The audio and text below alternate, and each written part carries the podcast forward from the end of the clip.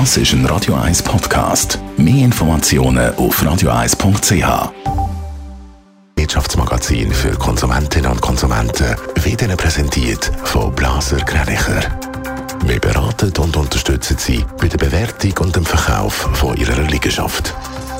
blasergreinicher.ch Adrian Sutter. Und ich weiss, wo heute nicht gesungen wird. Die Grossbank Credit Suisse, die warnt nämlich vor einem erneuten Verlust im zweiten Quartal. Die Marktbedingungen sind durch den Krieg in der Ukraine und Nachwehen von Corona nach wie vor schwierig. Schon im ersten Quartal hat Credit Suisse ein Minus von 270 Millionen gemacht.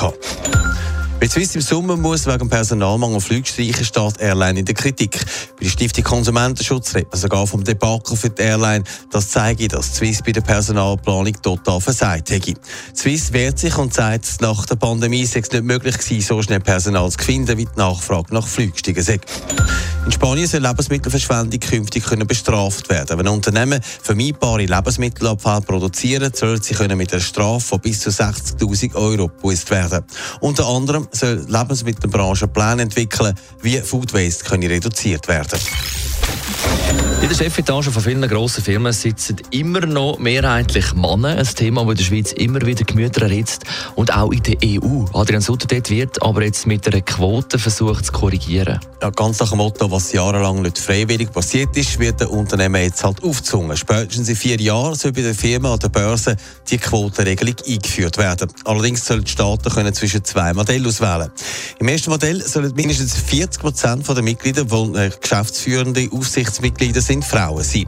Die andere Möglichkeit ist, dass ein durchschnittlicher Frauenanteil von einem Drittel für die Aufsichtsbehörden und Vorstände erreicht wird.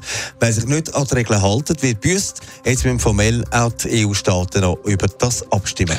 Wie sieht denn das bei uns in der Schweiz aus? Da ist es so, dass in der Firma oder Börse im Moment 24 Prozent der Sitze in der Verwaltungsräten von Frauen besetzt sind. Die Vorgabe vom Bund ist aber wie in der EU, dass ab dem Jahr 2026 in der Verwaltungsräten der Firmen, die an der Börse sind, mindestens 30 Prozent Frauen müssen Einsitz haben.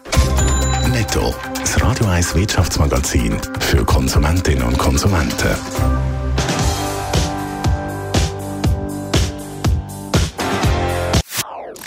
Das ist ein Radio 1 Podcast. Mehr Informationen auf radio1.ch.